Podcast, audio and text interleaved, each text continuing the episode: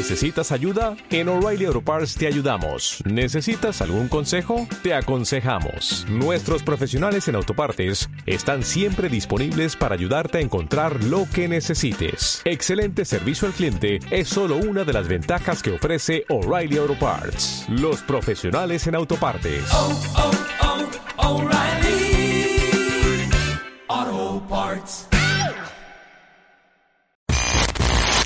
Yo soy Enrique Noriega.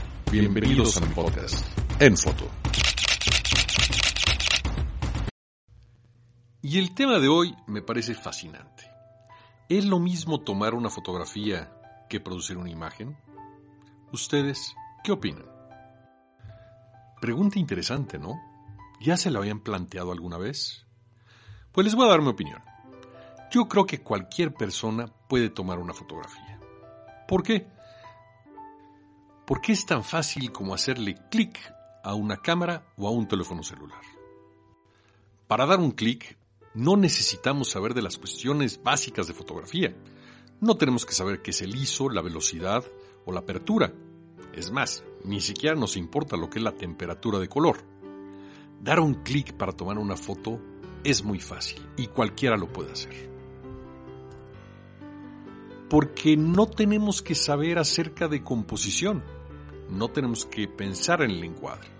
Una persona levanta el celular o la cámara y clic, y tiene una imagen en el momento. Puede ser buena o puede ser mala. Puede ser que el horizonte está caído, o tal vez le cortó las piernas o la cabeza a la persona que estaba fotografiando. No importa, ya pudo hacer una fotografía. Y seguramente tampoco tomó en cuenta muchas de las variables que nosotros consideramos antes de hacer una fotografía. Desde la narrativa, la historia que queremos contar.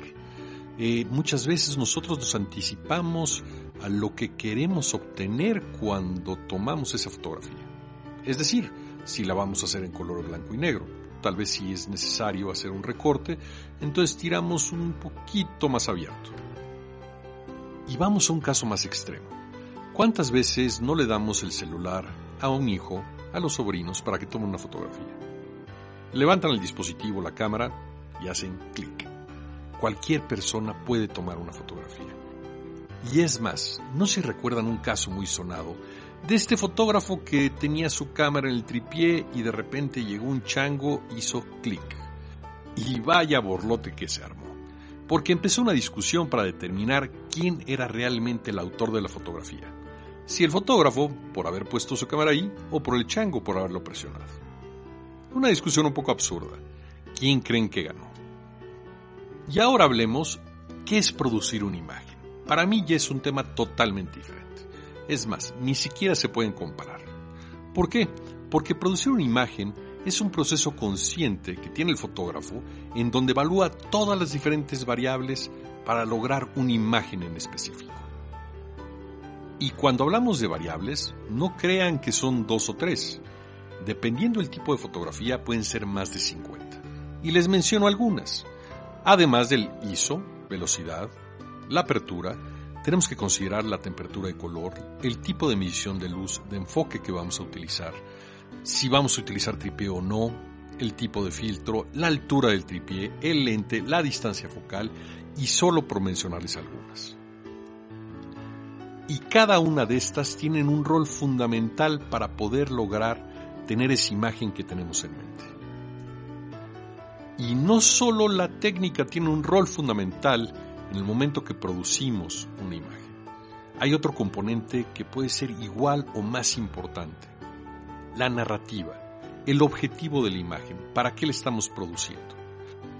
Y puede ser una foto de moda, un retrato, foto de paisaje o una foto de producto.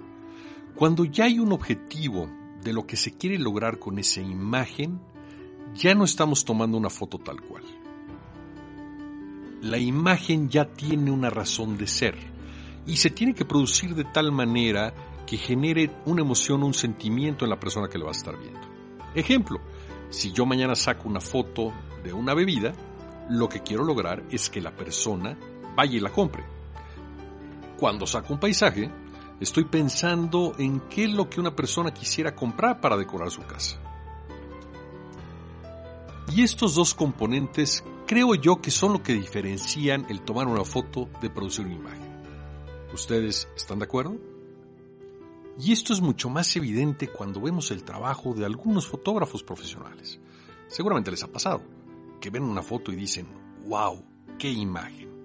Pues esa foto no fue un accidente, el fotógrafo invirtió mucho tiempo, trabajo, talento para poderla producir.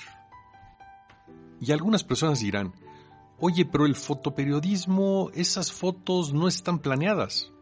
Ojo, no estoy diciendo que producir una imagen necesariamente tenga que estar planeado. Insisto, es un proceso consciente para producirla. Y algunos me podrán decir, oye Enrique, ¿y el fotoperiodismo entra también en esta categoría? Por supuesto que sí. Y les pongo un ejemplo. Si yo mañana saliera a documentar la marcha feminista, yo ya sé que tal vez las cosas se pueden poner un poco rudas. Entonces decidiría llevarme un lente largo, el 70-200. Desde ese momento ya estoy empezando a planear cómo voy a producir mis imágenes. Y si durante la marcha veo una mujer que creo que me ayuda a contar esa historia, esa narrativa que yo tengo en mente, ¿Qué es lo que voy a hacer? Seguramente la voy a querer aislar de todos los demás elementos. Y entonces decido utilizar una apertura muy abierta. ¿Para qué? Para sacar fuera de foco todos los demás elementos o las demás personas que están alrededor de ella. Y de repente veo un contingente que lo quiero retratar completo y quiero tener nitidez a lo largo de los diferentes planos, utilizaré una apertura mucho más cerrada. Ya estamos hablando que hay un proceso de producción de la imagen. Ya no es un accidente. Y ahora les pregunto, ¿ustedes toman fotos o producen imágenes? En el momento que yo entendí la diferencia entre los dos conceptos, pude llevar mi fotografía a otro nivel. Durante muchísimos años yo solo tomaba fotos, no producí imágenes. Siempre había un elemento que no tomaba en cuenta o pasaba por alto. Y al llegar a la oficina y descargar las imágenes, siempre me quedaba insatisfecho.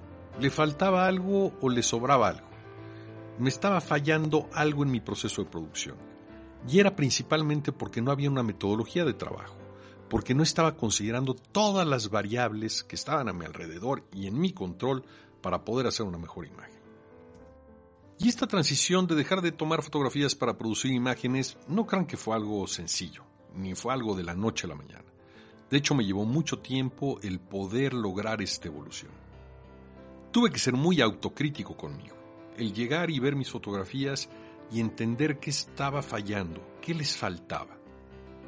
También aproveché para comparar lo que yo estaba haciendo contra otros fotógrafos y ver qué hacían mejor que yo. Y ese ejercicio de comparar mi trabajo contra el de otros fotógrafos ha sido fundamental para seguir mejorando y creciendo día con día. El analizar por qué hacen la foto y para qué la hacen, qué técnica utilizan, cómo editan. Y a la fecha lo sigo haciendo. Así que como conclusión, los invito a dejar de tomar fotografías. Empecemos a producir imágenes. Y para lograrlo es fundamental no dejar de estudiar, no dejar de prepararnos, no dejar de ver el trabajo de otros fotógrafos para evaluar qué estamos haciendo bien o qué podemos mejorar. Espero que este podcast les haya gustado. Nos escuchamos en el siguiente. Y este podcast fue patrocinado por Fotomecánica, la mejor opción para comprar equipo de fotografía, video y audio.